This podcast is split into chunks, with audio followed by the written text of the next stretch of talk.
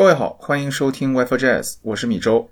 今天的这档节目呀比较特殊，它是我跟播客银杏树下的主播普洱猫老师共同录制的一集串台节目。我跟普洱猫老师呢是相识于 Wi-Fi Jazz 的听友群，呃，认识了他之后呢，我惊喜的发现他的播客银杏树下在小宇宙的粉丝量是我的三倍，人家才是真正的大佬。银杏树下呢是一档关于读书的播客。然而不巧，关于爵士乐的经典著作啊，其实不是特别的多。但是当我们把目光转向电影的时候，发现其实与音乐或者与爵士乐相关的电影题材还是蛮多的。所以呢，就有了今天的这档节目。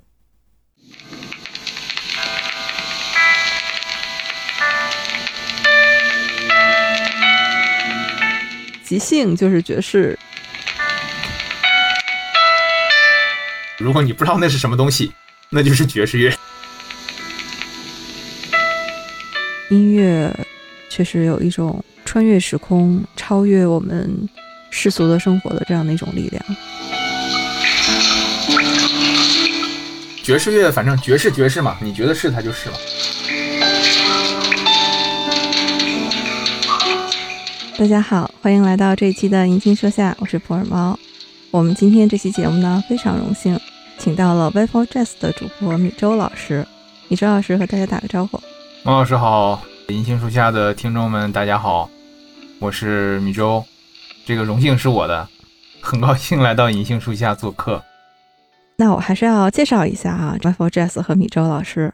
因为 w i f o Jazz 呢是一档我非常喜欢的爵士乐播客，这档播客是专注在音乐，特别是爵士乐上面。我是大概去年十二月份的时候，很偶然的知道这个播客，然后这档播客现在就成了我的。特别是看书的时候的 BGM，默认就是解决了一个以前我看书就没有办法听播客这样一个两难的问题。因为我看书的时候是听歌都不行，就不能带歌词的那种。但是 v i f o Jazz 然后是一个特别特别适合在读书啊、写文档啊这个时候陪伴的一档播客。对，就是你既可以非常认真的听听米周老师介绍爵士乐的历史那些。有代表性的乐手，他们的音乐啊，也可以非常轻松的做一个陪伴。所以今天请到米周老师，我是特别的，现在心情还有点激动。谢谢毛老师，我是因为做了 v i f o Jazz 的这个电台呢，有机会认识毛老师。我们其实是在我的听友群里面，有一天突然之间发现毛老师是银杏树下的主播，就心中一紧，我就觉得。那怎么着也得来串个台，对吧？我得来掏点粉儿。就像刚刚毛老师讲的 w i f e Jazz 这个电台呢，总体的调性就是话少，所以大家可以边听音乐 边干别的。但是现在有一点想要往话多的方向在做，也是在不断的探索的过程当中吧。然后希望大家能去关注我的电台。对我们终于说到了重点，现在就可以订阅 w i f o Jazz 这档播客。反正就是先关注吧，猫老师这个联动，我觉得我非常赚。我觉得今天这期其实没花钱啊，大家不要以为我们是花了钱来串台的。哎呦天呐，我们播客什么时候还能有花钱这回事儿了？我觉得可以开，咱不都是兴趣爱好、自娱自乐吗？可以开展个业务，就是花钱上串台。我上来之后，就比如像我这种，对吧？就来掏点粉儿。哦，对对对对，那非常感谢米老师啊，没有收我的钱，然后就来串台了。哎，不过说真的，米老师还是非常希望你话多一点。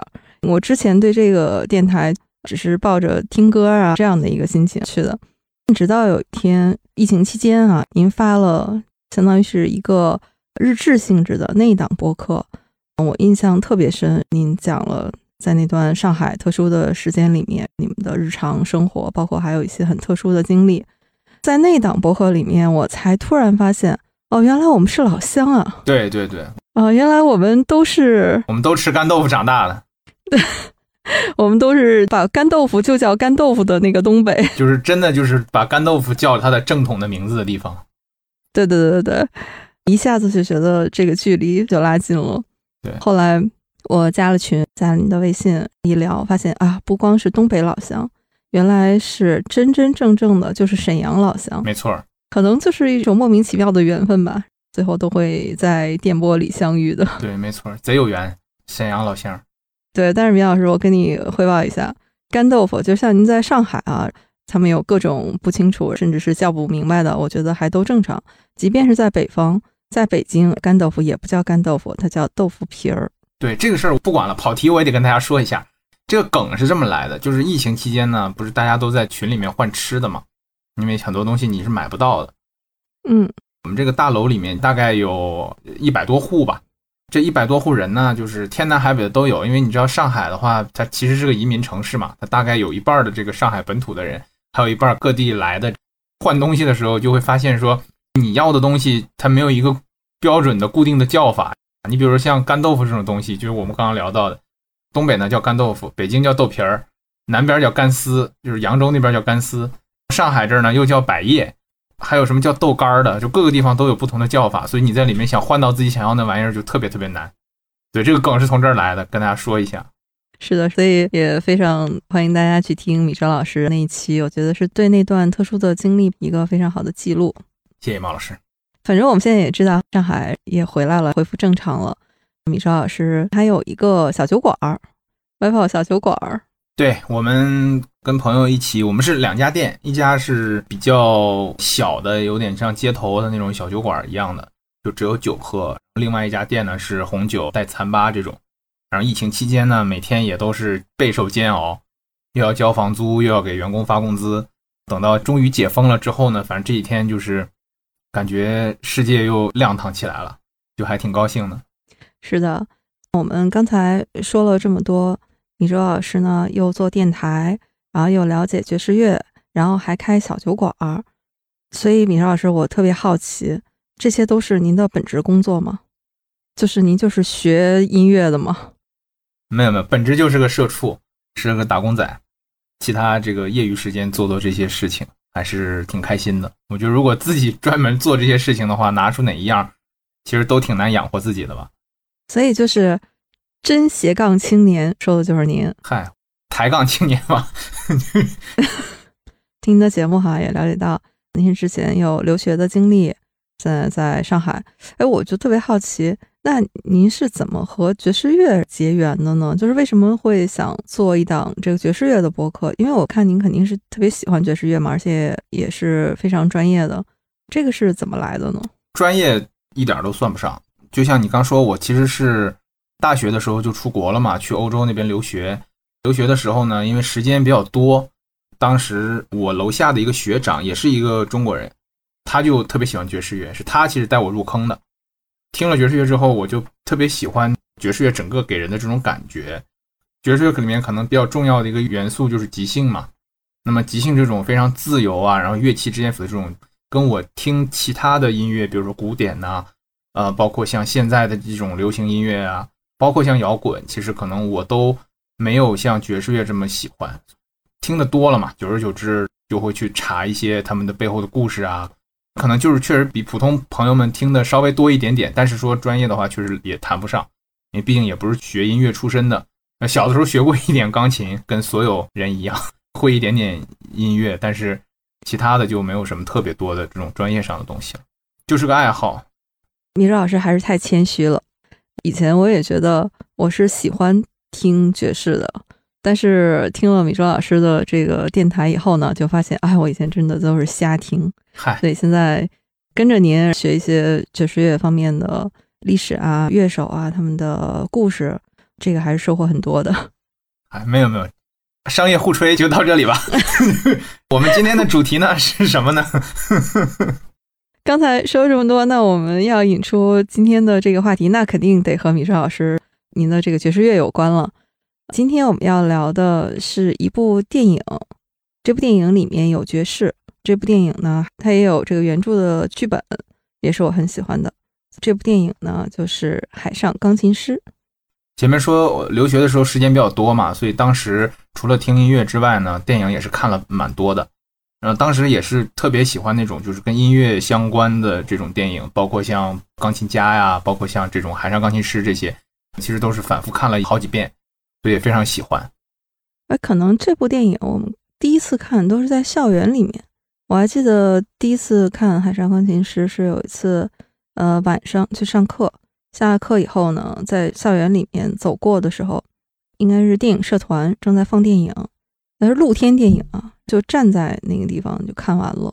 两个小时站着看完的，对，差不多。是没抢着座是怎么着？它是一个广场，本来也没有什么座，哦，OK OK，大家或站或坐，就在那个露天看完的那部电影。嗯，这部电影其实是非常有名了哈，豆瓣九点三的电影，可能听我们节目的听友哈，包括大多数的朋友可能都看过这部电影，即便没看过，可能也都听说过。但是呢，我们今天聊这部电影呢，还是把它的一个剧情梗概再回顾一下，因为这个和我们要聊的。里面的音乐，包括它里面的很多故事哈，可能都有关系。对，好啊，正好我也有一段时间没看了，就回顾一下这部电影。片名就是剧透了啊，《海上钢琴师》当然就是一位海上钢琴师的一生。这位钢琴师呢，他最特别的就是他出生在一艘游轮上，一生没有下过船，而且他的这个钢琴是无师自通的。哎，这个也是我看电影的时候觉得非常神奇的，就是这样一位传奇的海上钢琴师，他为什么会出生在游轮上呢？是因为一九零零年的第一天，这艘游轮是一艘豪华游轮，是往返在欧洲和美国两地之间的。这个船上有一个锅炉工人，就在钢琴上发现了一个弃婴，装在一个纸箱子里面。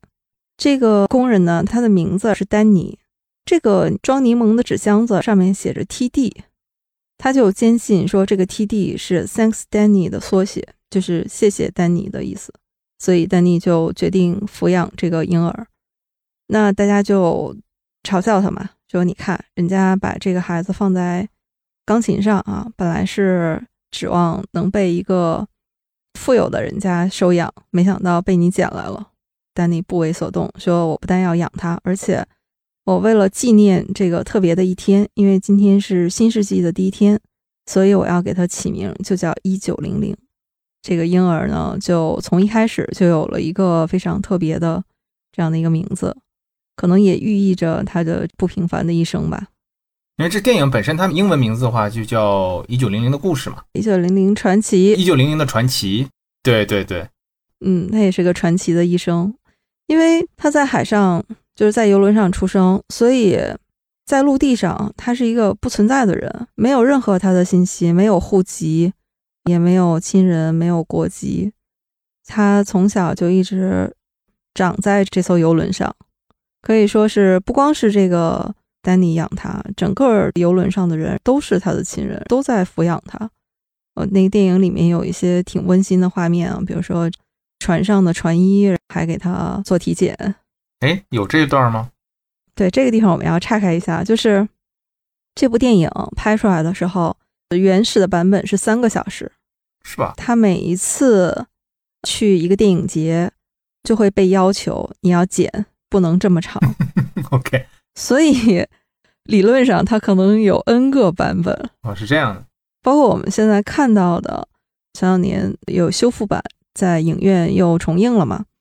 那个版本应该是又剪过的哦。这样，我记得看过相对比这个时长更长一些的版本呢，它里面是有一些更细节的画面的。修复版的时候把这些也删掉了，因为他是这种叫做出生在公海上的人嘛，确实从国籍上或者是户籍上也讲，就像刚王老师讲的，你确实很难去界定他。这让我想到之前。不是有一个段子嘛？说是有一个小孩在飞机上出生的，他爸是美国人，他妈是英国人。那个飞机是荷兰的飞机，出生的时候正好飞在俄罗斯上空，就很像他这种情况。就如果他不下船的话，他也不需要护照，也不需要什么的，所以大家就不知道有这个人存在嘛。对，是的。但是那个电影里面确实有一段，呃，也是小插曲。他的这个事情呢，因为也还是不胫而走嘛。就是有陆地上的移民官啊，听到了风声，就想上船来找他，就是把他可能要送到孤儿院去。但是这些人在船上找了很久都没有找到他。你想，他从小就在这个船上长大，你怎么可能比一个孩子更知道藏在哪儿呢？中间有一个意外，就是到一九零零长到八岁的时候，抚养他的养父丹尼因为意外就去世了。这个时候，一九零零就彻底变成了一个孤儿。他这个养父，整个船上的人给他实行海葬的时候，那个葬礼上也有很多的巧合。他这个养父的裹尸袋上，然后就写着 “Thanks, Danny”，就那个 T.D 的，就是他最开始误认为是让他托管小孩的那个缩写的。对，这个时候他得到了大家对他的感谢。在这个海葬的时候呢，那个八岁的小孩子，他就好像隐隐的听到了一些声音，然后这个时候旁边是有一个华人女子跟他说：“这个是音乐。”嗯，对，可能是第一次他感受到了这种音乐的召唤。那再往后就是这个，也是一个名场面啊，就是有一天夜里面，突然整条船上的人。都被优美的钢琴声惊醒了，整条船上的人，包括船长，都涌向了音乐厅。这个时候才发现，就是那个小孩儿，一九零零在钢琴前面弹奏，大家就交头接耳说：“啊，他跑到哪儿去了？这是谁教给他的？”大家有很多好奇，包括还有人不知道他的名字。那一幕就是很感人。那个船长他欲言又止。但是出于身份，最后他就和这个小一九零零说：“你这样不合规矩。”一九零零就像他的养父一样回敬船长说：“去他的！”对，从此《海上钢琴师》呢，这部电影就进入了他华丽的乐章，就是这个一九零零，他就变成了这艘船的钢琴师。对，这个里面呢，我其实想请教米老师。这个一九零零，他演奏的钢琴曲就是爵士吗？因为我是看电影里面有很多关于爵士的描述，包括我看《海上钢琴师》的原著剧本的时候，他也是说这艘船上拥有最伟大的爵士乐队，所以他这部电影里面的音乐其实就是爵士乐，是吗？他其实电影里面。整个电影这个配乐，我我们知道是意大利的那个莫里康内做的嘛。然后他在整个电影里面所用的这些配乐呢，有一大部分是爵士乐，但是也有一些，比如说华尔兹啊、拉格泰姆啊这些不同的音乐形式。但是确实，就像你说的，它的主要的这个配乐还都是以这种爵士乐的形式去呈现的。它这种做法呢，其实是有背后的一个原因，就是因为它之所以叫一九零零嘛。在那个年代，正好是爵士乐相当于诞生，然后正好在爬坡、在发展的一个阶段。然后那个阶段呢，爵士乐的呈现形式就是以一个大乐队的形式出现的，就像我们在电影里面看到，就是有会有一个指挥，或者有的时候那个指挥是这个我们叫 band leader 乐队的一个领袖，那他也有可能同时是一个钢琴家，比如说像我们知道 Duke Ellington 啊、艾灵顿公爵，对吧？好，包括像 Count Basie 贝西爵士。他们其实本身是这个乐队里面弹钢琴的，他又是这个乐队的 leader，同时又是乐队的指挥。那这个乐队里面呢，可能有几个小号手，几个长号手，有一个鼓手，反正就是有很多不同的编制嘛。但是它都是以一个大乐队的形式去呈现的。哦，那您说的这个还就是电影里面那个乐队的样子？对对对，那个乐队指挥，他的眉毛特别有特色，每次都叫他眉毛大叔，每次都很出戏。对，电影里面有一段，就是他向观众介绍哈，就是他乐队的成员，他总是最后介绍一九零零啊，这重头戏嘛。但是他每次都要提醒他说：“你这次一定要。”然后一九零零就接过去说：“啊，我按常规演奏，对，按谱子来。” 但是他没有一次是这么干的，最后一定是回到即兴发挥上面。因为像刚刚说的。一九零零，他如果是一九零零年出生的话，他在演奏的时候，在我们看到他是一个成人那么大一个状态，大概是一九二几年、一九三几年这个样子。那其实这个时候，爵士乐它都是以一个爵士乐大乐队的形式去呈现的嘛。就是说，在那个时候，爵士乐的所谓的即兴部分还不是那么的先进，因为整个乐队因为人比较多，所以说不同乐器之间的交流，很多时候还是需要这个指挥去协调的。大家可能在弹奏的时候，每个人还都是有一个谱子的，会弹一些，比如大乐队的一些现成写好的一个谱子。这就是为什么那个指挥会跟一九零零讲说，你就按谱子来，对吧？你不要太自由发挥。但是一九零零呢，他其实是在电影里面演的时候，他是超前于他那个时代，就是他会在里面加入自己的即兴，因为我们知道爵士乐的即兴呢是在一九四几年、一九五几年，随着另外一种爵士乐的形式，后来叫 B BOP 大家可能听过，就是比波普这种爵士乐的形式发展起来之后，他这个乐队的规模就越来越小，最后可能缩减到可能四个人甚至三个人就可以组织一个爵士乐队。那你像三个人在台上的时候，他就不再需要什么指挥啊，也不再需要什么谁来协调，可能乐手之间看一眼，就使个眼色，我就可以即兴了。我快结束的时候，可能有的时候大家就摸一下头啊，就比如说回到 head，就是回到我们的那个从头或者什么，是大家就有一个很简单的交流方式，那就又回来了。所以说那个时候即兴是一个发挥的一个比较好的时期。但是像一九二几年、一九三几年这个时候。像一九零零他去做的这个事情，其实在当时是一个非常超前的一个举动啊！果然是内行看门道。你说的这些，这电影我看了很多遍，都是没有 get 到的。嗯，这点还有一点就是，我们直接跳到说小号手那个 Max 不是上船了吗？他在上船之前，他不是要去应聘吗？嗯，排那个长队，他前面有什么木匠啊，有什么剪头发的呀，对吧？对，一句话就被打发走了。对，然后轮到他的时候，他就说我是吹小号的。管招聘的人就说船上已经有个大乐队了，已经不错了，我不需要吹小号的了。然后他就把那个小号拿出来，就直接吹了。他吹完之后，那个应聘的人就站在那门口，就问他说：“你吹那个是什么东西？”他说：“我也不知道。”嗯，其实相当于是自己随便就即兴吹了一段。他说：“我也不知道。”然后那个里面管招聘那个人，我不知道你还记不记得，他说：“如果你不知道那是什么东西，那就是爵士乐。”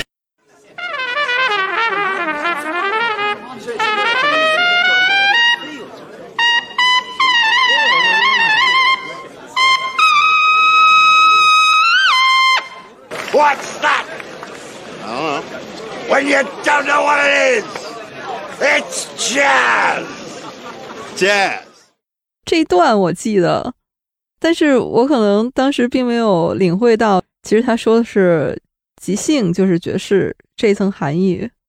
因为爵士乐，反正爵士爵士嘛，你觉得是它就是嘛。哦哦，原来可以这么理解啊？好吧，开玩笑，开玩笑。啊，谐音梗又赢了，米周老师。还是一个业余脱口秀演员啊，票友票友票友，花钱来看谐音梗，中华谐音梗大王。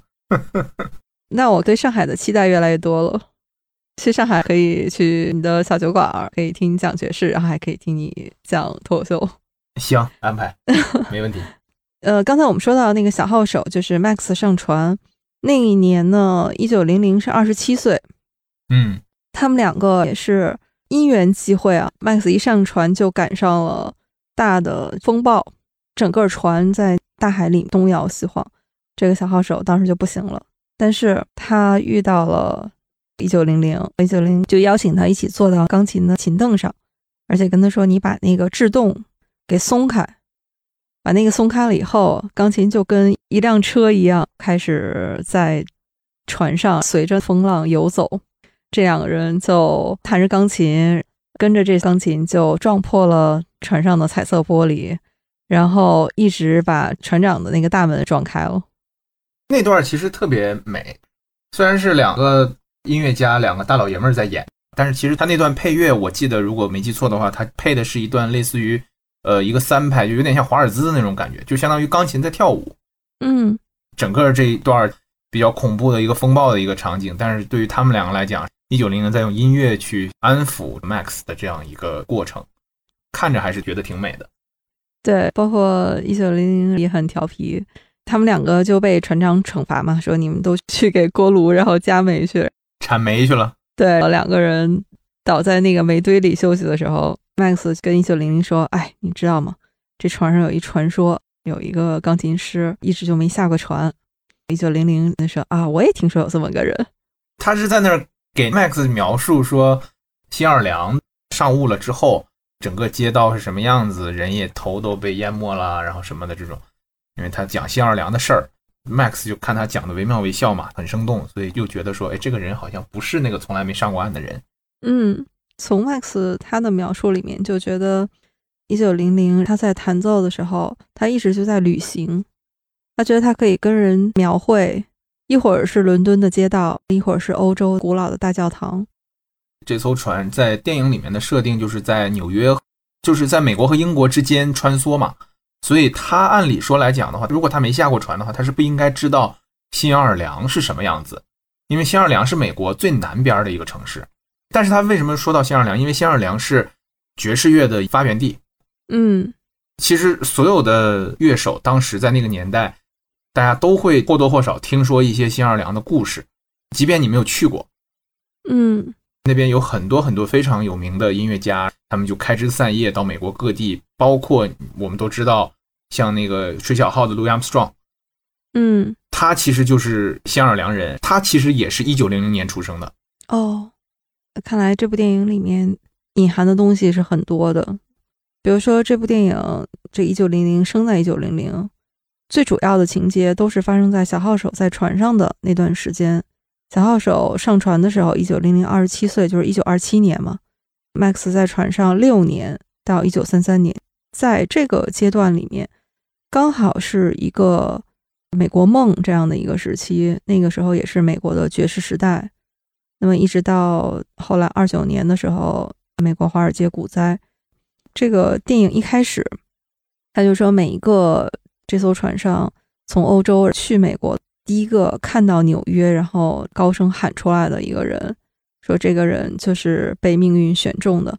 其实就是那个时候，整个欧洲它是经过了一战，整个是在一个衰败的时期，但是美国是一个高速增长的时期，所以那个时候。欧洲人坐这种跨洋的游轮到美国去，就承载了一个他们的梦想。其实当时美国就像王老师你说，它经济发达，在这种情况下，它其实文化的输出就会比较的强势。那这个时候，它之所以叫爵士时代嘛，就是这个时候，它的美国的文化的一个非常有代表性的东西就是爵士乐。那这个爵士乐，我们在电影里面看到，就是它是跟着这个游轮是去到了欧洲嘛。哦，爵士乐啊，就是说东船这一路，也是通过游轮的方式传到日本，然后传到当时的上海，到香港，最后马尼拉，整个这一条线。我们知道现在日本的爵士乐是很强的嘛。当时其实，在一九二几年、一九三几年的时候，上海的爵士乐也是非常强。上海其实是一个爵士乐的副中心来的。哦，所以整个亚洲这一部分这个爵士乐的发展，其实也是跟像电影里面讲的是一个类似的一个过程，也是通过这种游轮啊，通过乐手啊，这样一点点传过来。哦，也是啊，这种跨洋的游轮，大家在上面一待就是要两三周了。是的，是的，需要有这种娱乐嘛？对，在船上，然后你听这个爵士乐，朝夕相处的，听两三周。那怎么样也是会对他产生一些感情吧？是，尹老师，您上上期吧，在节目里面不是更新了一期上海的爵士乐，就是当年老上海的那些时代曲，哎，那期我特别喜欢。是的，是的，是那期也是，确实是查资料啊，各方面确实也比较用心的一期，因为隔离在家时间比较多嘛。真的，我是听那期才知道，原来。我们现在知道《蜜雪冰城》的主题歌 啊，原来对，竟然能和一百多年前的从美国来的爵士乐联系在一起。美国黑人的悲惨命运是是有关系的。对对，这个我们就不展开了。如果大家有兴趣的话，一定要去听一下米老师那一期啊，因为那一期就是有很多有意思的东西。是我们刚才说到爵士乐在这个船上哈。也包括一九零零呢，它的名声也越来越响亮。这个时候呢，就出大事儿了。这个人怕出名嘛，突然船上出来了，看起来就像是黑帮一样的两个人，就满条船的追他，然后说：“你到底是不是那个弹钢琴的那个小子？”一九零零说：“可能是吧。”两个人说：“发明了爵士乐的那个人要来找你决斗了。”就。引发了一段整个电影里面啊，我们每个人可能一想到这部电影，马上就会想起来的那个著名的名场面，就是斗琴。这个是确实是电影里面最精彩的一部分。对，是的，米老师，这个地方我要请教您了，就是电影里面出现的这个号称是自己发明了爵士乐的这个钢琴手，哈，就是这个杰利。对，Jelly Roll Morton，他是一个历史上确实有其人的这么一个人。二几年、三几年这段时间，确实是有这么一个人存在的。这个人同时他也声称自己是发明爵士乐的人，但其实后来有这种考据的人去看这些历史学家啊或者音乐学家回去看的时候，其实发现在他之前啊，爵士乐应该就已经存在了。他之前有一个人很有名，叫做 Buddy Bolden，非常神秘的一个人，大家一致觉得应该是这个 Buddy Bolden 创造了这种爵士乐的一个形式，被公认的是一个爵士乐的发明人。但其实我们都知道，一种音乐形式啊，它不会说是因为某一个音乐家的这种灵光乍现就直接把它发明出来，肯定是在一个历史时期或长或短也好，肯定是一群人这样相互作用。然后才会把这个音乐形式发明出来，在发明出来之后，可能再经过几代人不断的这样去打磨，最后形成一个比较固定的形式。Buddy Bolden 这样一个人，很神奇的是，到现在我们没有发现任何关于他的一个录音，只知道有这个人，但是不知道他演奏的如何，或者他演奏的到底是什么东西，就是永远的留在了传说里面。是的，是的，Jelly Morton 这个人呢？应该说是跟 Patty Bolden 是一个同时期，或者比他晚一点点的。历史上对他的记载呢，他是一个非常浮夸、满嘴跑火车、桀骜不驯这样一个人。他会跟大家说：“这是我发明了爵士乐。”到处跟大家讲说我有多厉害。他们在斗琴之前，杰利笑了一下，它里面有一颗牙镶了钻石嘛。这个也是跟历史记载是一样的。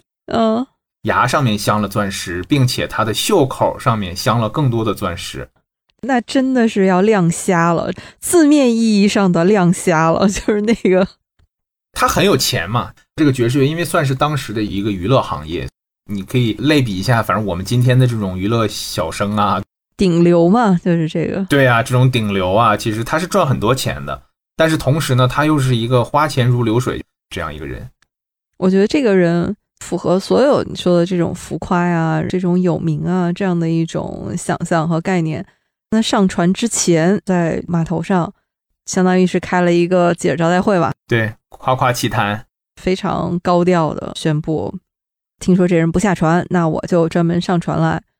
在斗琴那个名场面开始的时候，除了那个钻石牙，一出场就是非常挑衅的样子。他和一九零零说：“我觉得你坐了我的位置。”确实，这个人就是历史记载，他也是受不了委屈，就说一不二那么一个人。他对于爵士乐的发展是确实是有贡献的，而且贡献很大的。在他那个年代，他的一些编曲其实是非常超前的。比如说有一首曲子就是叫做《人行道布鲁斯》，就是 Sidewalk Blues，就是他用音乐去模仿马叫啊，然后模仿人的这种喧闹啊，然后还是挺有意思的。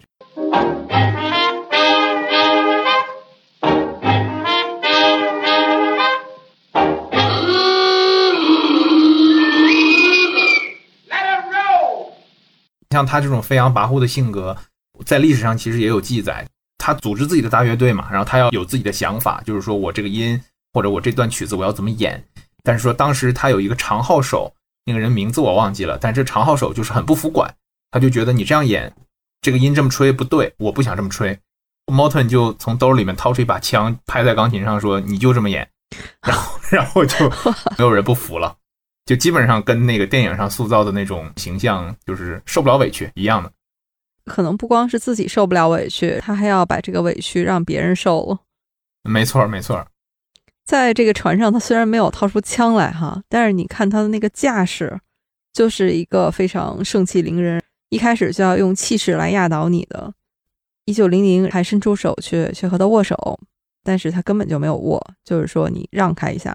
他就把那个烟放在钢琴边儿，就开始弹琴。达官贵人们、社会名流啊，然后都如痴如醉的。这个时候就有旁白，就是说：“你看，他不是在弹琴，是在爱抚音符。他的手就像蝴蝶那么轻盈。怎么表现确实是这么轻盈呢？就是弹完一曲之后，那个烟灰都没有一点掉下来，而且那个长度刚刚好。”就差一点，他就要烧到钢琴了，但是就在那儿，就是恰到好处的，一支烟的功夫嘛，对吧？颇有点温酒斩华雄的意思啊。Morton 他确实是电影里面说的比较含蓄嘛，或者是比较隐晦。他发迹啊，包括其实爵士乐本身也是从新奥尔良，我们说这个红灯区发展起来的。那他其实最开始呢，有这个音乐，它其实是年轻的乐手啊，或者一些甚至是孩子十几岁的人，在这个我们说妓院里面去演奏这些音乐。那你想他在电影里面其实他也有提到，他就是说的很含蓄嘛，他就说在那个红灯区里面，对吧？大家去红灯区的时候需要听这个背景音乐。那这个背景音乐你肯定不能特别激昂，你也不能特别让人昏昏欲睡，你肯定是要恰到好处。他从你的钢琴里面出来，飞越别人的窗棂，最后从床底下怎么样过去？这个音乐，莫顿本身自己他应该是十几岁的时候，就是在新奥尔良的一个妓院给大家演奏钢琴，然后从那边出来的。对，这个时候呢，他一曲终了，和一九零零说：“那就轮到你了，水手。”整个轻蔑的表情哈，溢于言表的。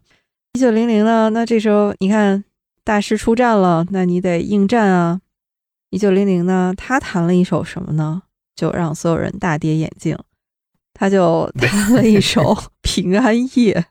在欧美世界里面，这个就像儿歌一样，是所有人都会唱的一首圣诞歌嘛？就是丢手绢嘛？啊，对对 对，差不多就是这样的一个位置。就是它当然是一首圣歌，但是就是人人会唱，谁都会哼。这样的一首曲子也没有任何难度。这个时候，大家你看观众的反应，然后都是在这交头接耳，那意思就是说你在干嘛呢，这哥们儿？对，他就没想比嘛。一九零零就本身就也没想说要争这个名逐这个利嘛。是的，这个时候最着急、上蹿下跳的就是那个小号手了啊，因为这个 Max 他 对大家在赌嘛，赌了钱。对对对，然后他说我赌了一年的工资。一九零零不为所动，他说没关系啊，就你听他的音乐，连我都忍不住感动。杰利在弹第二首的时候，就是全场人都陶醉在其中，就连一九零零都是泪光闪闪。第二曲弹完以后，大家也是非常轰动哈。一九零零呢，又让人大跌眼镜，他就把刚才杰利演奏的曲子又弹了一遍。他其实不光是弹了一遍一模一样的，他是在。杰利的基础上又加了很多花儿，在很多地方，如果你把两个放到一起听的时候，就是你会发现一九零零弹的那个版本会更复杂一点。嗯，对，虽然不完全一样，但是观众看来哈就觉得，哎，你这不就是学了人家一遍吗？对对对，嗯，但是其实这个时候镜头转到杰利那边，他的脸色是非常难看的。这个当然我不太懂哈，但是从我一个观众的角度来看的话。我觉得这应该是非常难的。你看他在这么短的时间里面就能背下来杰利弹奏的曲子，他也没有谱子。我觉得这个其实是非常难的，所以杰利可能也是感觉到是遇上对手。而且我觉得可能这个我还不是特别确定啊，但是我看的时候我是觉得是不是有一点挑衅的感觉，就是说你弹这个我也弹这个，我弹的还相当于是完美复刻之后，我还能给你加点难度。这样的话，从那个杰利的表情来看的话，其实是有点被冒犯到。嗯，到第三回合的时候，这杰利就已经是气急败坏了，就放出狠话了，跟一九零零说：“你给我好好听着。”说的也挺难听的嘛，所以有点把一九零零也弄得有点不舒服了。对，第三回合杰利基本上就放大招了。这个时候他弹的这一曲就是基本上全是花活，就是炫技的这样的一首曲子。这个时候，一九零零在旁边看，脸色也是慢慢沉下去了。到杰利弹完以后，他和小号手说：“你给我一支烟。”拿这支烟，他对杰利说：“这个是你自找的，混蛋。”对，特别解气。对，但是那支烟呢？第一次看的时候真的没看明白啊！他就把那支烟就放在钢琴那边，他也没点，他就放在那儿。那你不明白干嘛？这个时候，你看画面在一起。看一九零零他弹的这一曲，你就分不清他到底是几个人弹的。他明明就是一个人，只有两只手，但是你看那个画面和那个音乐的感受，你感觉像是四手连弹，就至少是两个人在弹。钢琴的那个琴键被他敲击的速度之快，曲调变化之丰富，所有在场的人都被震惊了。之前我们看观众的表情哈，那个眉毛大叔本来开始的时候是眉飞色舞的，这个时候就整个人就呆在那儿了。有一个观众嘴里的雪茄掉了，也浑然不觉。最搞笑的有一个侍者，他端盘子的时候把一个女士的假发也给薅没了，是个秃头吗？对，所有人都是惊呆在那里的，就是定格在那儿的一个状态，包括这个杰利自己手里的杯子都掉了。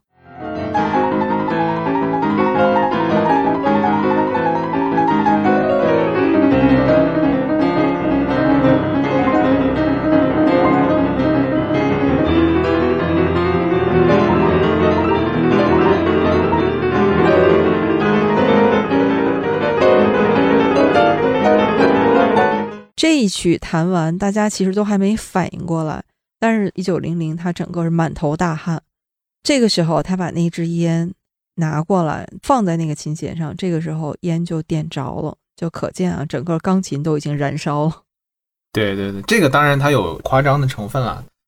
整个一根烟烟灰不掉就已经到极致了，你还能怎么样？嗯，对吧？然后他把那个烟不点放到旁边，就是整个把人的胃口吊起来。我觉得这个设定都非常巧妙的。其实弹琴，包括这种斗琴，在当时那个年代啊，其实还是蛮普遍的一种形式的。哦，这就跟武士之间决斗斗剑一样哈。对对，其实很像，就这个东西就是呃有点不一样的是，他们两个相当于是轮流嘛，在一台钢琴上，就是一个人演，演完之后另外一个人再弹，就这样轮流去两回合、三个回合。但其实当时更多的呢是那种两台钢琴背靠背，就是相当于两个人同时去弹。这样的话，你除了自己要有自己的一个表现之外，你还要去听人家的音，然后你去跟人家配合嘛。嗯，有一个难度在里面。当时这些钢琴家他们没有一个固定的这种工作，或者说在一个非常有名的场所呀，或者一个酒吧呀，大家都很厉害。今晚谁来演呢？那可能就是通过这种形式去做一个角逐。你这种形式当时叫做 cutting contest，cutting 就是我们那个剪切那个 cutting 嘛，contest 就是比赛嘛，就是说切断的这么一个比赛。什么意思？就是两个人弹，那么可能如果有一个人占了下风或者败下阵来的时候，就会上另外一个钢琴家。上去之后，就把他上面那个有一个杯子给他扣过来，就说你下去我来，他就再去上，就相当于把人家 cut 掉了，cut 下去，然后他去上，这样就不断的角逐，不断的角逐，最后就是说谁是一个赢家。当时很多钢琴家是经历过这样一个斗琴的一个过程，在这样一个非常非常既严肃吧，又娱乐性又很强，对这个钢琴家本身的要求非常高，这么一个非常要求严格的形式下面，当时练就这身本领的这些钢琴家非常强。很多钢琴家都是这么出来的哦，包括我们知道一些，你像 Fats Waller 啊、Art Tatum 这些钢琴家都是很厉害，都是这么出来的。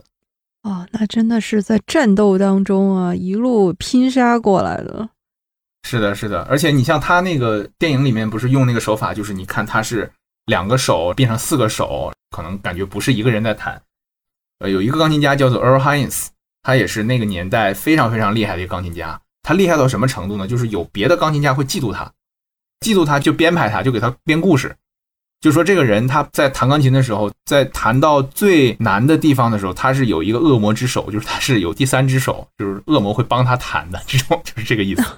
刚才你说到这个斗琴，在当年爵士乐的这些钢琴家之间是非常普遍的一种做法嘛？对，这个让我想起来，嗯，就是周杰伦自己导演过一部电影，就是《不能说的秘密》，不能说的秘密嘛？对。那个里面也有一段斗琴，应该就是致敬这个海上钢琴师的。你看他斗的那个方式都差不多，而且他是故意安排的。第一场就是说他那个学长先弹了一段，说你得背下来哈，那个照着弹，一个音都不许错。很像了。其实还有一个电影也可以跟大家推荐一下，就是一个非常早的一个电影，一九七七年上映的一个老电影，叫做 Scott Joplin。Scott Joplin 是。那时候还应该还不算是爵士乐，是爵士乐的一个相当于一种母体形式吧，叫做 ragtime 拉格泰姆。是 Scott Joplin 是当时弹拉格泰姆一个非常有名的一个钢琴家。那这个电影是一九七七年上映之后，就是拍 Scott Joplin 的。那在这里面就有一段非常经典的 cutting contest 这样一个一个片段，就像我刚刚说的，几个人一起弹，然后他是开始的时候一个人在那弹，然后后面。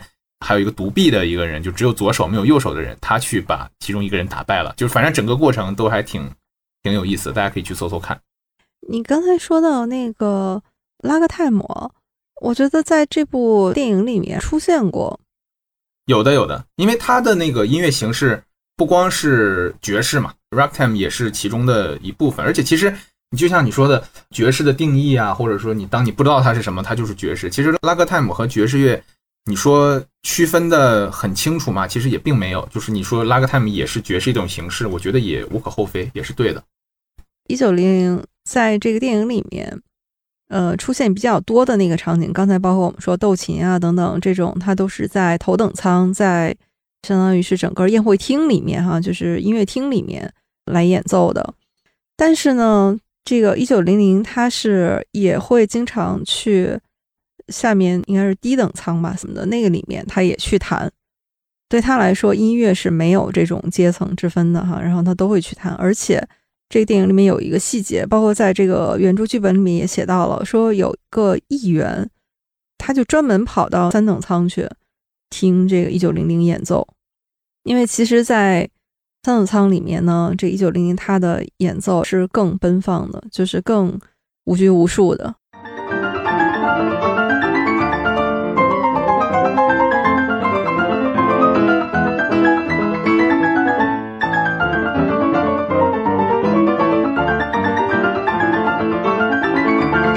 为什么就说他是这种钢琴大师？他有一个本领，就是他看着这个人，他就给这个人画像。对，用音乐。对，就像在音乐里面给他画了一幅肖像一样。这部电影里面，它有很多细节。你要是说《一九零零》这部电影，它到底有多强烈的情节，其实也没有。它都是这种像一颗一颗珍珠一样，然后把这些场景给串起来。但是每个细节你看过去，你仔细的去品味的话，里面都有很多耐人寻味的东西。因为一九零零它就一直都在这条船上，可以说他唯一的一个好朋友就是这个小号手 Max，和他一起经历了六年的时间。米老师，这个地方我要请教您一下啊，我对爵士乐的概念是和他们的一个一个乐器联系在一起的。我也不知道这样分对不对哈，有的时候我就会看说啊，这张唱片那它里面都是爵士钢琴，好像都是钢琴曲，然后呢就会有的那个唱片就是哎这里面都是小号，那就是小号是爵士乐里面一个很重要的乐器吗？嗯，在说小号之前的话，可以整个把爵士乐的乐器我们大概说一下。嗯，好呀。可能在一个整个的爵士乐团里面，你不管是大乐团还是小乐团。嗯，那么它可能有两部分比较基础的乐器的组成，一部分我们就可以说叫做节奏类吧，打节奏的，那就是鼓啊，包括贝斯啊。那么这些东西呢，就是鼓可能大家听起来还比较能听得出来在一起的时候，但是贝斯可能大家都听不出来，它是垫在底下的。就是鼓和贝斯这种呢，它是在下面给一个根基，给一个节奏，嗯，然后在这个上面是旋律，旋律的话就是一些大家一听就听得到的，比如说小号啊。比如说萨克斯，后来比如说吉他呀这种，那么钢琴呢，它是一个比较特殊的存在，就是它既可以做旋律部分，也可以做节奏部分，甚至说在一首曲子里面，它左手可以做节奏部分，右手可以做旋律部分。钢琴它的那个表现力比较强嘛，它整个的键盘的广度啊，包括的这个呃音色呀什么的，它正好是比较趋于中间的。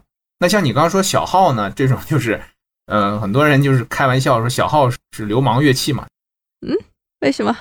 就是它就跟我们的唢呐一样，就是只要一吹起来，就谁都听不见了。就别人可能要要需要一个麦克去增音，他甚至连麦克都不用。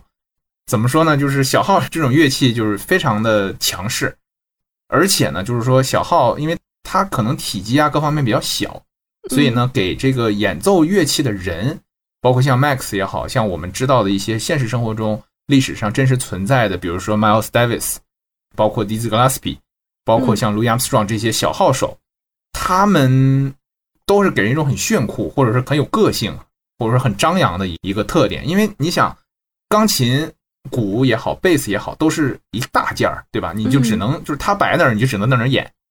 然后呢，萨克斯呢可能稍微好一点，但是也是你得背在身上，对吧？挺大一个东西。嗯。那除此之外呢？嗯，可能能跟小号相比，比如说黑管也好啊，或者长笛也好啊，这些东西它可能声音都要发闷，没有小号这么亮。那么真正就是又小又小巧，声音又洪亮，可能就是小号了。嗯，那你带着小号，你可以在舞台上随便走，可以随便表现你自己。像那个 Miles Davis，他的一个比较经典的，就有点像那个我们说球鞋里面有那个乔丹嘛，他灌篮那个剪影。嗯，那 Miles Davis 他有一个在舞台上面。把身子弯成一个弓形，嗯，但是是一个身体前倾这样一个弓形，然后把小号这样冲着天这样吹，就是非常帅的一一个剪影。只有小号手可以做出这类的动作，去给自己增加一些更多的符号。反正我是挺佩服小号手的，因为我是觉得，那你看他的肺活量得多好呀。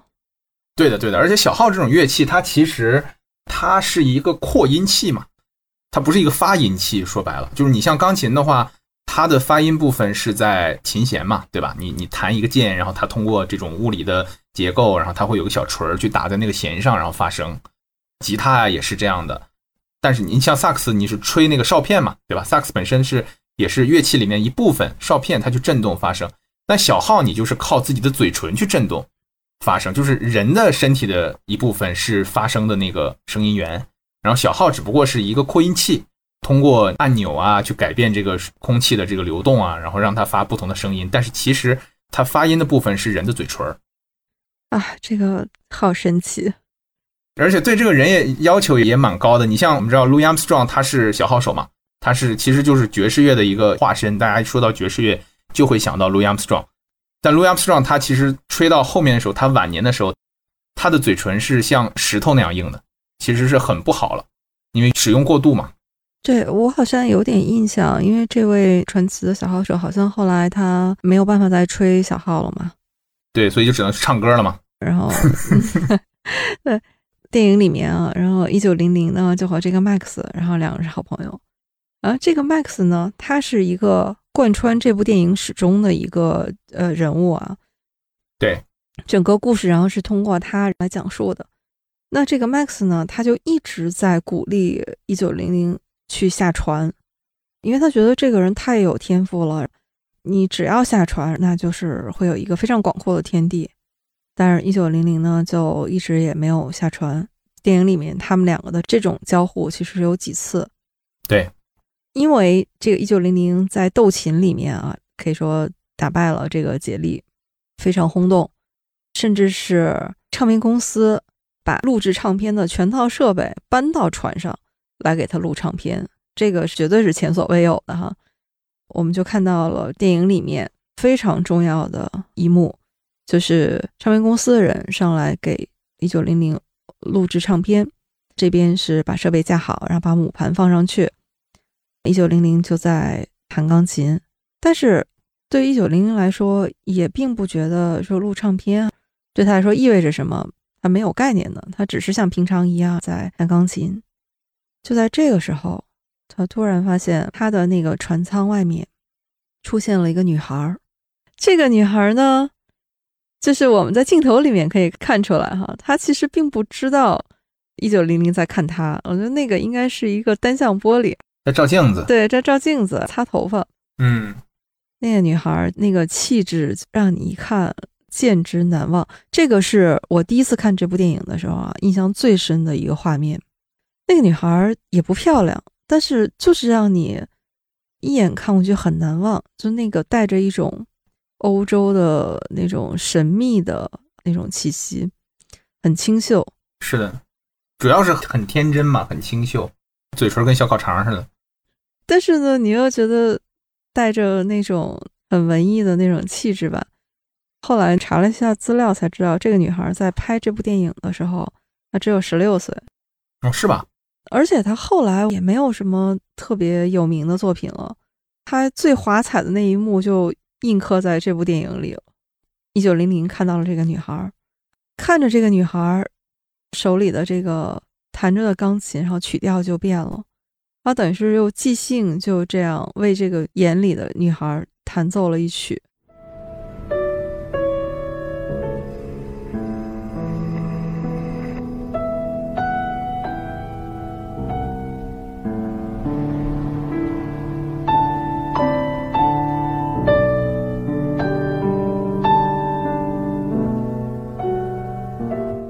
当然，这一曲就被刻在了那个唱片的母盘上。对他弹完之后，这个唱片公司的人啊，我们也可以看到，当然是被刻画成了很市侩的这个商人的嘴脸啊，就过来特别惊喜，跟他说这个唱片将来一定会热卖的。一九零零把这个母盘给抢走了。他其实就是想把这个唱片送给这个女孩。下一幕就变成了船上在下大雨，他也没有打伞，就抱着这个唱片站在雨里面，就站在这女孩旁边。然后这女孩打着一把伞，他就犹豫了半天，女孩都看向他了。他刚想上去跟着女孩说话，结果就被打断了。怎么就这么巧？对，就是，哎，当然故事也只能这么写啊。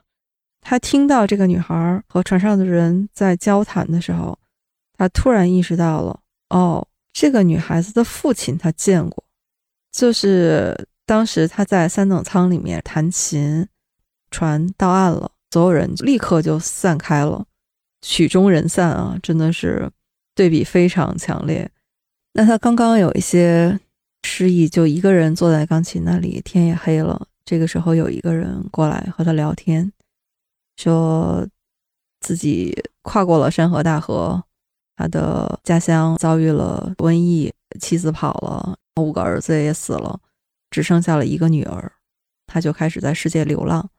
突然有一天，他看到了大海，听到了大海的声音，他觉得为了他的女儿，他不能再这样继续下去，所以他要去寻找一片属于他自己的土地。嗯，对，这个时候，一九零零认出来说啊，眼前的这个女孩就是他的那个女儿。我们可以看到，后来他肯定是爱上了这个女孩，因为他甚至是夜晚，然后偷偷跑到女孩的仓房去，偷偷的亲吻了这个女孩。特别猥琐。这个女孩，但是她是在梦里面啊，这个一九零就偷亲了人家一口就跑开了。再接下来的一个画面就是船到岸了，这个女孩要下船。一九零零这时候又鼓起勇气想把唱片送给人家，但是最后还是没有能如愿。他和这个女孩说：“我认识你父亲。”这个女孩听了以后很感动。女孩下船之前呢，是亲了一下一九零零的亲了他一口，脸，对，对还告诉他他家的住址。值了。但是唱片也没有能送出去，然后女孩也下船了。一九零零把那个唱片给掰碎了。但是后来被 Max 藏到那个钢琴里面了。对，这是一个伏笔啊。但是后来那个对，哎，被我透了。没有没有没有，你看那个电影最开始片头的时候，这个唱片就已经出来了，是 Max 要去卖他的小号嘛，在那二手商店里面，是那个老板跟他说，这个是来自那艘船上嘛。一年以后，这个船又要靠岸的时候，一九零零和 Max 说：“我决定要下船了。”这个时候，Max 特别开心，说：“哎，你早就应该下船了啊！我还要把我的大衣送给你。”而且畅想了一幅他下船以后的画面，说：“将来啊，我要去你家里做客，你会向你的妻子介绍我。那个时候，她已经是你孩子的母亲了。你的妻子会招待我，给我这个做好吃的，而且还会告诉我说，一九零零经常提起你。”啊，就是一幅非常美好、非常温馨的画面。是的，这个船在纽约靠岸的时候，那个船上所有的人，包括那个船长，那个古板的老船长，啊，这个老船长也一直没有下过这条船啊，这么看起来。然后，然后发现了一个隐藏的秘密。对，就来送他。这个时候呢，其实里面是有一段很伤感的描述的。小号手就说。其实我们在送别的时候，所有人都说啊，我们以后再见。其实所有人都知道，一旦他下了船以后，就是不可能再见了。这一次就应该是那时候也没有手机，也没有什么，也没有微信，都联系不上。其实是一个大家在就是又祝福他，然后又很伤感的这样的一个场面里面。一九零零呢，就拎着箱子。就一步一步的哈，就走下那个悬梯，走到一半的时候，他停下来。这个时候，我们看到那个画面，就是在镜头里面能看到他眼前是纽约摩天大楼，是鳞次栉比了。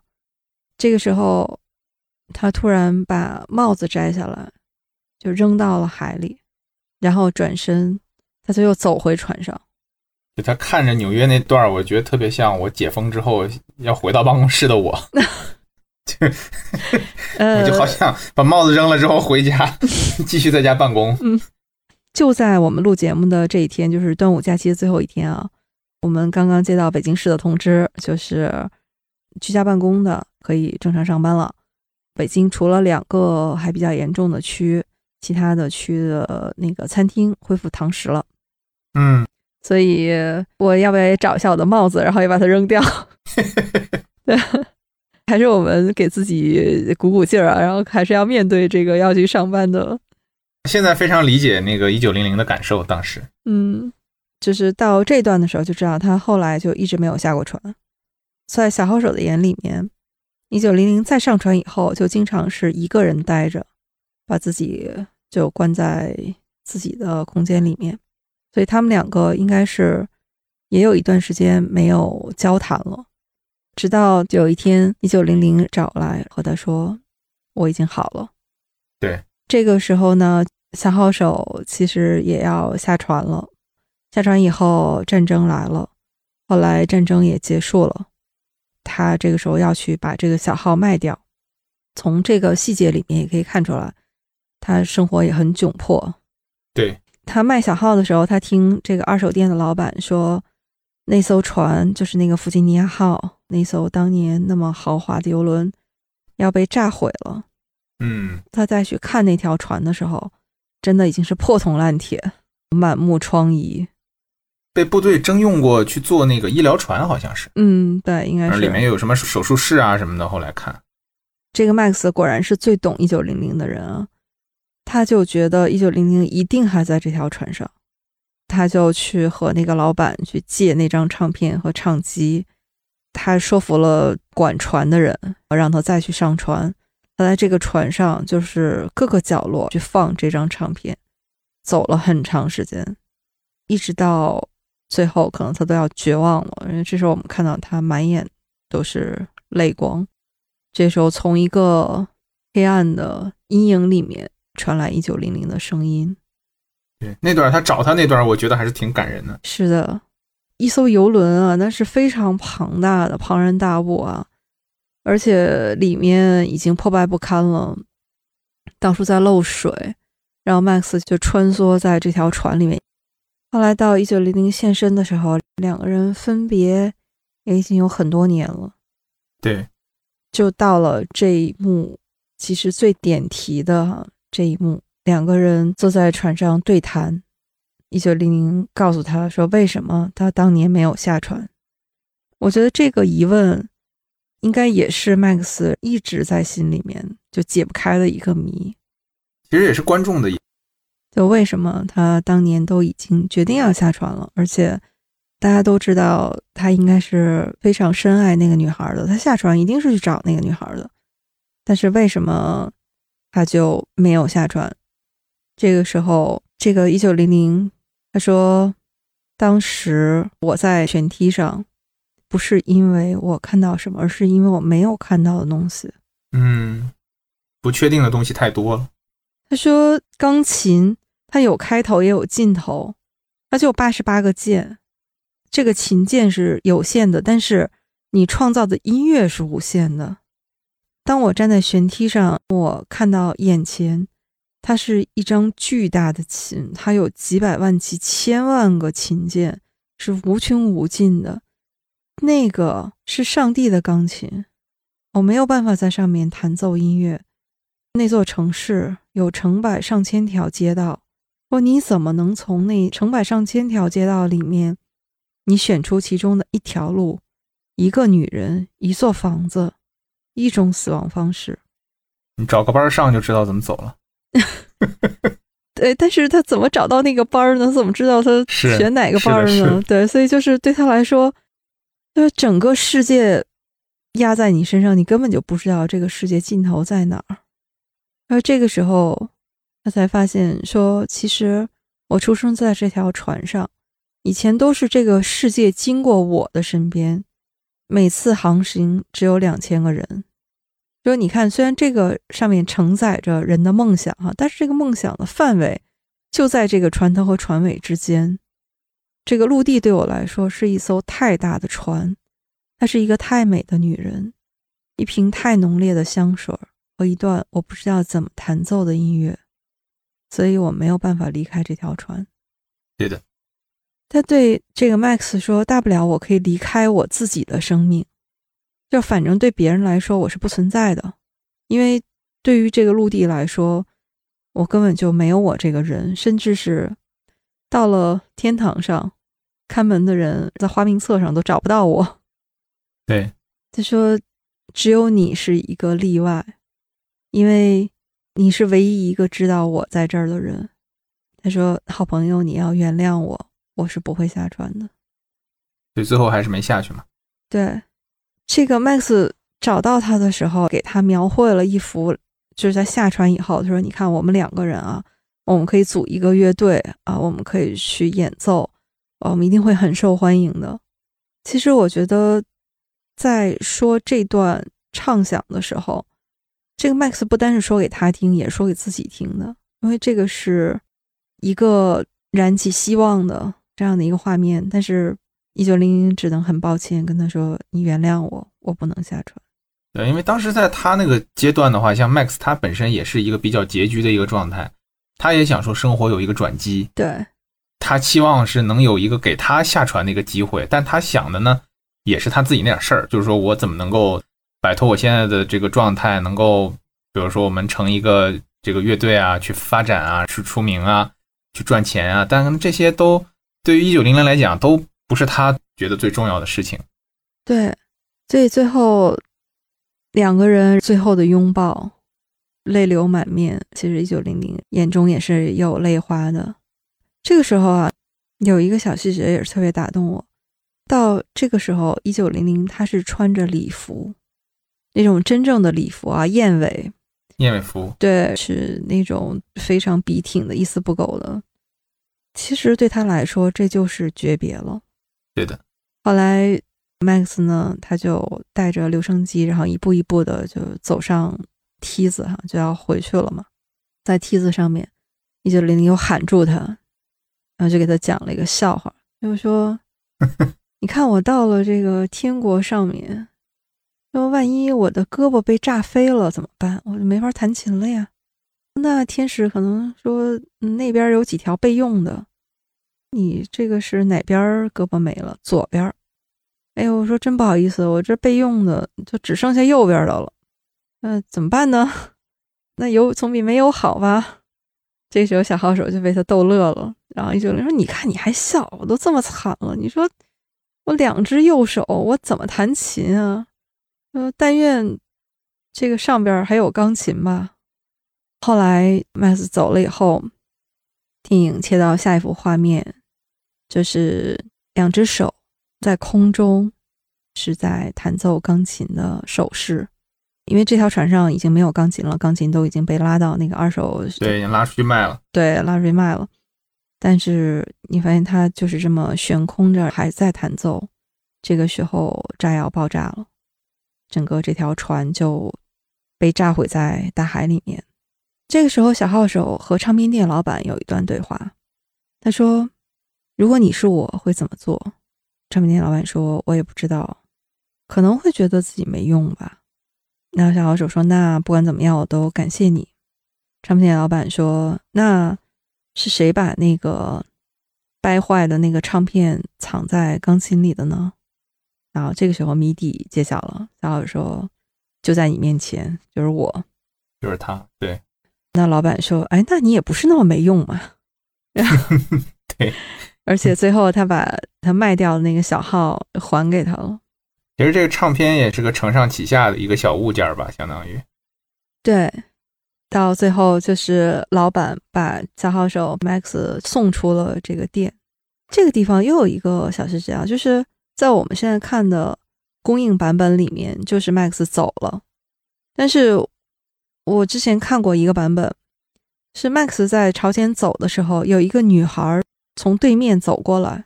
不会就是那个？呃，没有给特写，就是有一个女孩，然后走过来，而且和 Max 其实没有打照面。在 Max 迎上她之前呢，这个女孩一拐弯，已经进了一条小巷里面。大家有一种解读，就认为说那个女孩就是那个当年船上那个女孩。人们有理由相信。对，因为。这两个人是对一九零零最重要的两个人嘛？一个是他的好朋友，一个是他唯一爱过的一个女孩。对的。整个这个故事就到这里结束了。大家带着不管是伤感还是意犹未尽，总之这个电影就是到这里了。留给大家的是无限的遐想吧。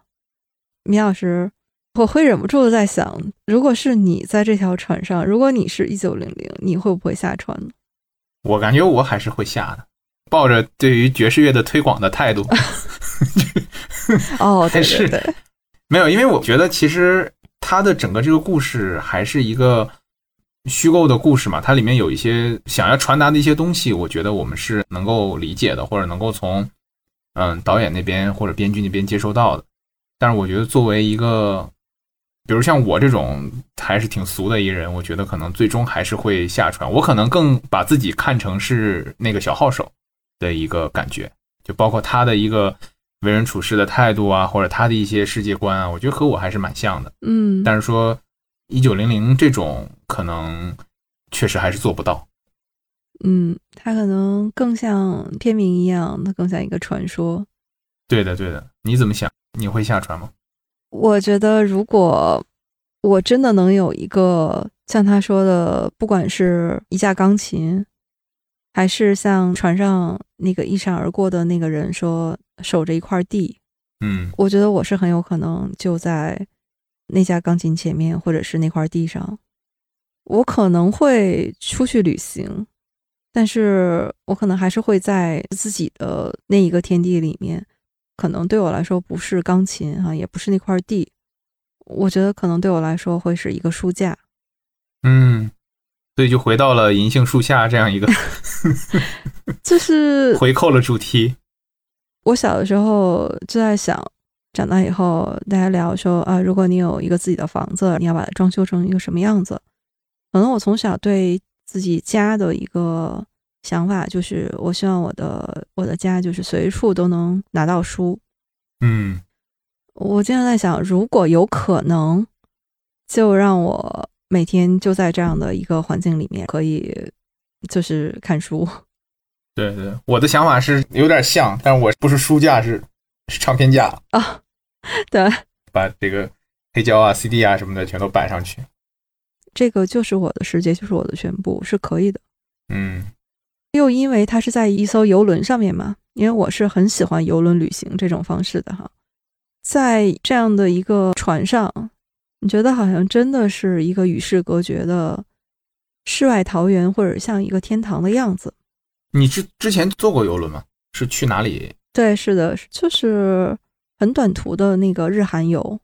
哦，OK，但是也是在海上。对对，是在海上，但它已经和我们电影里面的那个不一样了哈，因为电影里面它是真正的交通工具，对对对，上世纪初的是很主要的一个跨国交通工具，但是现在它就是一个很单纯的旅游娱乐项目了哈，就是你你上船其实就是那几天，但是即便如此，你还是能感觉到一种与世隔绝的这个气息和状态的，因为你一到公海上就完全没有信号啊，对对对，所以是我特别推荐游轮旅行，因为以前我出去玩都是去爬山啊，或者是去，总之是要走的。你说在船上这几天，这这有什么意思啊？但是上了船以后，你发现，哎呀，太好了，你真的能体会到那种饭来张口，就是你随时去都可以有吃的，而且还吃的都很好。可以理直气壮的无所事事。对，因为没有信号，特别坦然。这不是我不想，所以你就特别坦然的接受别人找不到你这个事实哈。在船上还有很多的演出，包括乐队，真的像弗吉尼亚号上看到那样，船上有乐队，而且还不止一个。每天晚上有那种主要的演出，会有大的乐队，但它也会有那种咖啡厅、餐吧那种小型的乐队，你都可以去听，就非常的沉浸。我就记得我之前也是只有过一次坐这个游轮的体验，就是也是跨国，在这种海上面，就是晚上的时候，嗯，就是深夜的时候去到那个甲板上，也没有白天那种嘈杂了，大家也都睡了，然后我就看那个月亮，那个大海，给我的感觉就是片子里面那个女孩的爸爸跟一九零零讲的，就是那种大海会呼唤你，会说，哎，跟你讲故事，或者用那个水声，其实确实那种体验是不一样的。是的，就是最开始感觉有点害怕，有点恐怖，有点恐惧，天地一马黑。一个月亮，下面就是大海。嗯，但是待一段时间之后，你觉得特别平和。是的，就是在船上的那几天，觉得真的好像到了另外一个世界。但是呢，到了下船的那一刻，你会发现真的是各种依依不舍。除了刚才说的船上啊有这些很美好的，你可以去享受的、尽情去享受的一切以外，就是下船那一刻，真的好像共情到了一九零零下船的那个心情，就是啊，你又要回到人间了，你要去 回到那个无比纷繁的，你要投入到那些不管你喜欢不喜欢、愿意不愿意都要去面对的。一个扑面而来的世界，对游轮的体验，我倒是觉得确实建议大家都可以去体验一下。当然，因为这两年疫情，很遗憾，哎，是啊，就游轮这个项目哈，不知道什么时候能重启。但如果有机会的话，真的这个是非常特别的一种体验，还是很怀念。有机会还能再去公海上转一圈吧。哎，那我可太期待了！如果是能和米周老师能坐一条船哈，可以听友大家一起组织一个游轮行吗？搞个旅游，那真的是可以畅想一下的，蛮好的。其实你发现没有，再怎么样经历一些特殊的时期也好，你会发现大家还是对生活恢复正常这个事情还是充满了向往和期待的。当然现在是恢复正常了嘛，但是我们在比较艰难的时候。比如上海前两个月的时候，可能真的就是电影啊、书啊、音乐啊，能够在我们比较焦虑的时候，能够帮我们度过这个难关，至少说能够给我们一些慰藉吧，或者是能够让我们放轻松一点。嗯，是的，所以我觉得大家也要订阅和关注一下米周老师的这个 w i f o Jazz，因为音乐是能带给人慰藉吧。我觉得其实，在很多时候也是能带给我们力量的，就像这个电影里面还有一段给我感触很深的，就是这样好朋友最后一次交谈的时候，那个小号手其实是在问一九零零说：“后来呢？战争来的时候呢？”然后一九零零说：“反正我就是在弹琴，我就是在演奏音乐，哪怕人们已经不听了，我还是在弹琴。”就即便说这个船被改成医疗船，在战争时候被征用的时候，他其实我们可以去假设，根据他说的，他还在这个船上面弹琴。那即便是这个医疗船上面，还是需要音乐去去治愈别人嘛？对，是的。他说，即使没有人跳舞，炸弹不断的落下，我都一直在演奏。我还记得第一次看到这种游轮这种印象，就是在泰坦尼克号里面，当时。有一个特别感人的画面，就是船上的乐队一直在演奏，一直到这艘船沉没。对的，对的，我也有印象，就是那四个小提琴嘛。对对对，乐队指挥说：“嗯，那我们还是继续吧。”然后大家就来继续演奏。就是音乐确实有一种穿越时空、超越我们世俗的生活的这样的一种力量。哎，这个结尾定的很高啊。啊，对，哎，不过那个我们刚才说了很多关于这部电影和电影里面的音乐，非常感谢米老师。我大概是第一次啊，能从音乐、从爵士这个角度来看这部电影。那我们也知道这部电影评价非常高哈，那个豆瓣九点三分。对，也是做这期节目之前，我又重新看了一遍。我先生和我一起看的时候，他有说啊，这部电影我喜欢，因为他平时对。电影啊，这些都很多都记不住嘛，他就问我说：“哎，这个电影导演是谁啊？”然后我说：“这位导演呢，即便你不知道他的名字，但你一定知道他导演的其他的作品。”太有名了。他说：“哎，我一般也记不住啊什么的。”我说：“没关系，其他的作品呢，比如《天堂电影院》，呃，西西里，对，还有西西里的《美丽传说》，这个是他的时光三部曲。”其实我们刚才聊了很多，就是关于这部电影呢。那这部电影它其实是意大利导演朱塞佩·托纳多雷。托纳多雷的基本上所有的电影都是莫里康内帮忙做的那个音乐配乐啊，他们两个一直是在合作。看完这个电影之后，我去买了他的那个原声的黑胶，我还买了两张，哇，一张拆开听，一张就封着不拆，留在那儿做收藏，还是蛮喜欢他的音乐的。我那天突然查资料的时候才发现，这位配乐大师他还给《一代宗师》这部电影配了两段曲子。真的我去听一听是哪两段吧，发现是最点题的那段是他配的，就是多年之后，宫二和叶问他们两个在香港重逢的时候，哦，是那段。就宫二去找叶问告别，就是说我累了，我要回老家了。就是他说，其实叶先生，我喜欢过你，这个喜欢人也不犯法，我现在能说出来了。嗯，就两个人最后诀别的那段。当知道啊是他的配乐之后，再回过头来听那段的配乐和那段剧情，真的是高度的契合，所以也是很感动。因为《一代宗师》是我特别喜欢的电影，配乐如果说配的好的话，它是能够给这个电影有一个增益的效果的。嗯，是的，对。说到那个爵士乐配乐，我不知道你有没有听说，就是 Miles Davis，就前面说到那个吹小号的那个爵士小号大师，嗯。他也给人配乐过电影配乐，他其实很少干这事儿。第一次去法国的时候，法国那时候有一个比较先锋派的一个电影导演，他导了一部电影叫做《通往绞刑架的电梯》，哦，就请 Miles Davis 去给配乐。Miles Davis 他是相当于整个配乐的过程当中，他是看那个电影一边看一边吹，他就一边录，就是这样实时的一个过程，就把这个电影的配乐给完成了，然后非常的经典，大家可以去找一下看一下。感谢米老师推荐。电影里面这个男主角啊，就是演一九零零的那个呃蒂姆罗斯。嗯，我以前一直以为里面所有弹钢琴的那些，特别是有那个手的特写，我一直以为这肯定用的是替身吧？不是吗？啊，就是他自己啊，是吧？就是这个演员自己。对，他钢琴弹这么好，这我不知道了。他以前不会弹钢琴。他就是为了拍这部电影，经过了半年的特训。天呐！包括斗琴的时候那一段，其实都是他手部的特写，都是他自己。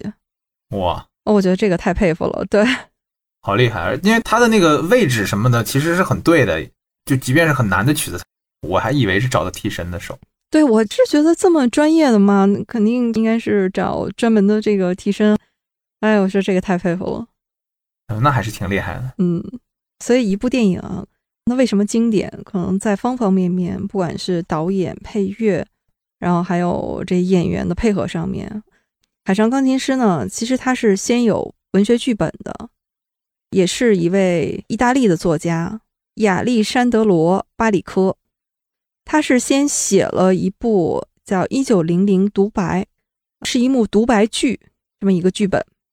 哦，而且呢，蒂姆·罗斯就是那个男主角啊，他是先看了这个独白剧，他被这部剧打动了，所以才决定接了这部电影。嗯，这个剧本呢，现在有中文译本，就叫《海上钢琴师》，这个是普瑞文化出的啊，这本书。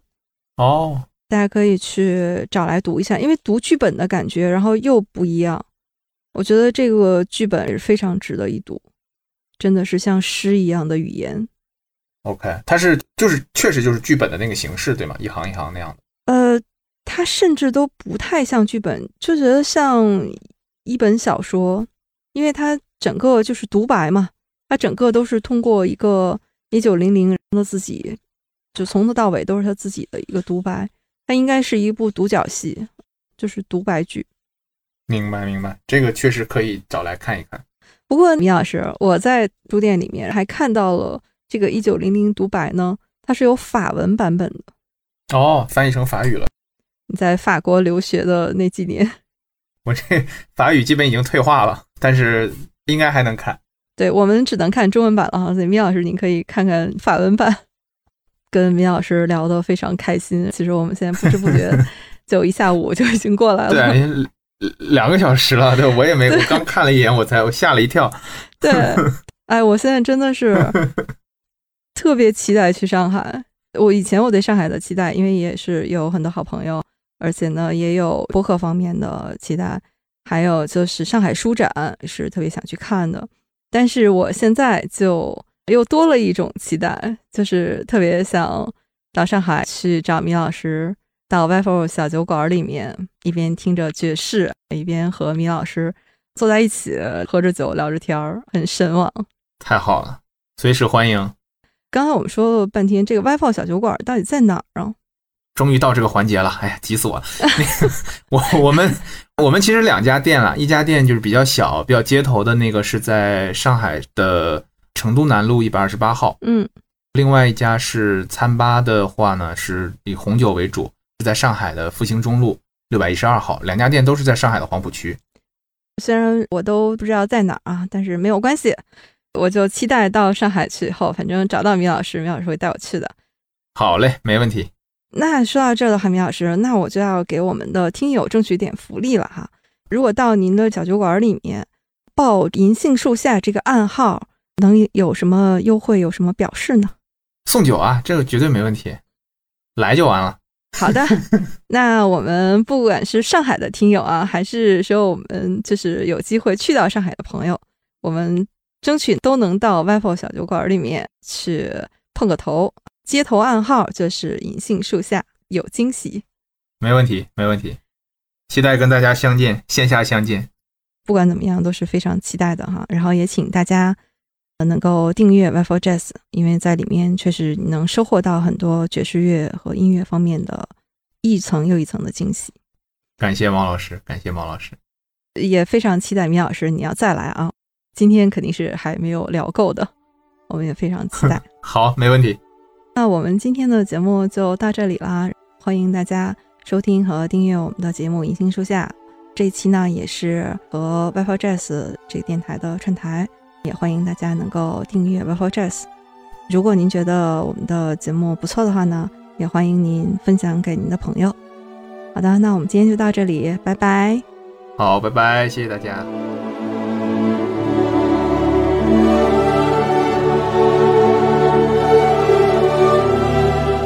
冲哥，他在录我这边的声音。好，那我也录了。好的。OK，哎呀，跟你这个串台之后，我就又可以少发一期节目，好开心。哎呀，我现在的心情就是一个粉丝的心情，这样就是很激动。别闹，别闹。然后觉得特别荣幸。没有，没有，没有。真的有，真的有。我们这些都会剪进去吗？不要吧。那要是 OK 了的话，我们要不就。拍下掌，就从这儿开始对音轨了。行，好的，好的，一二三，一二三，好，开始。OK，呃，啊，一下忘了怎么开头了。定格了。那 没事啊，别别紧张，还是很开心啊。对我叫不紧张。嗯，Hello，猫老师你好。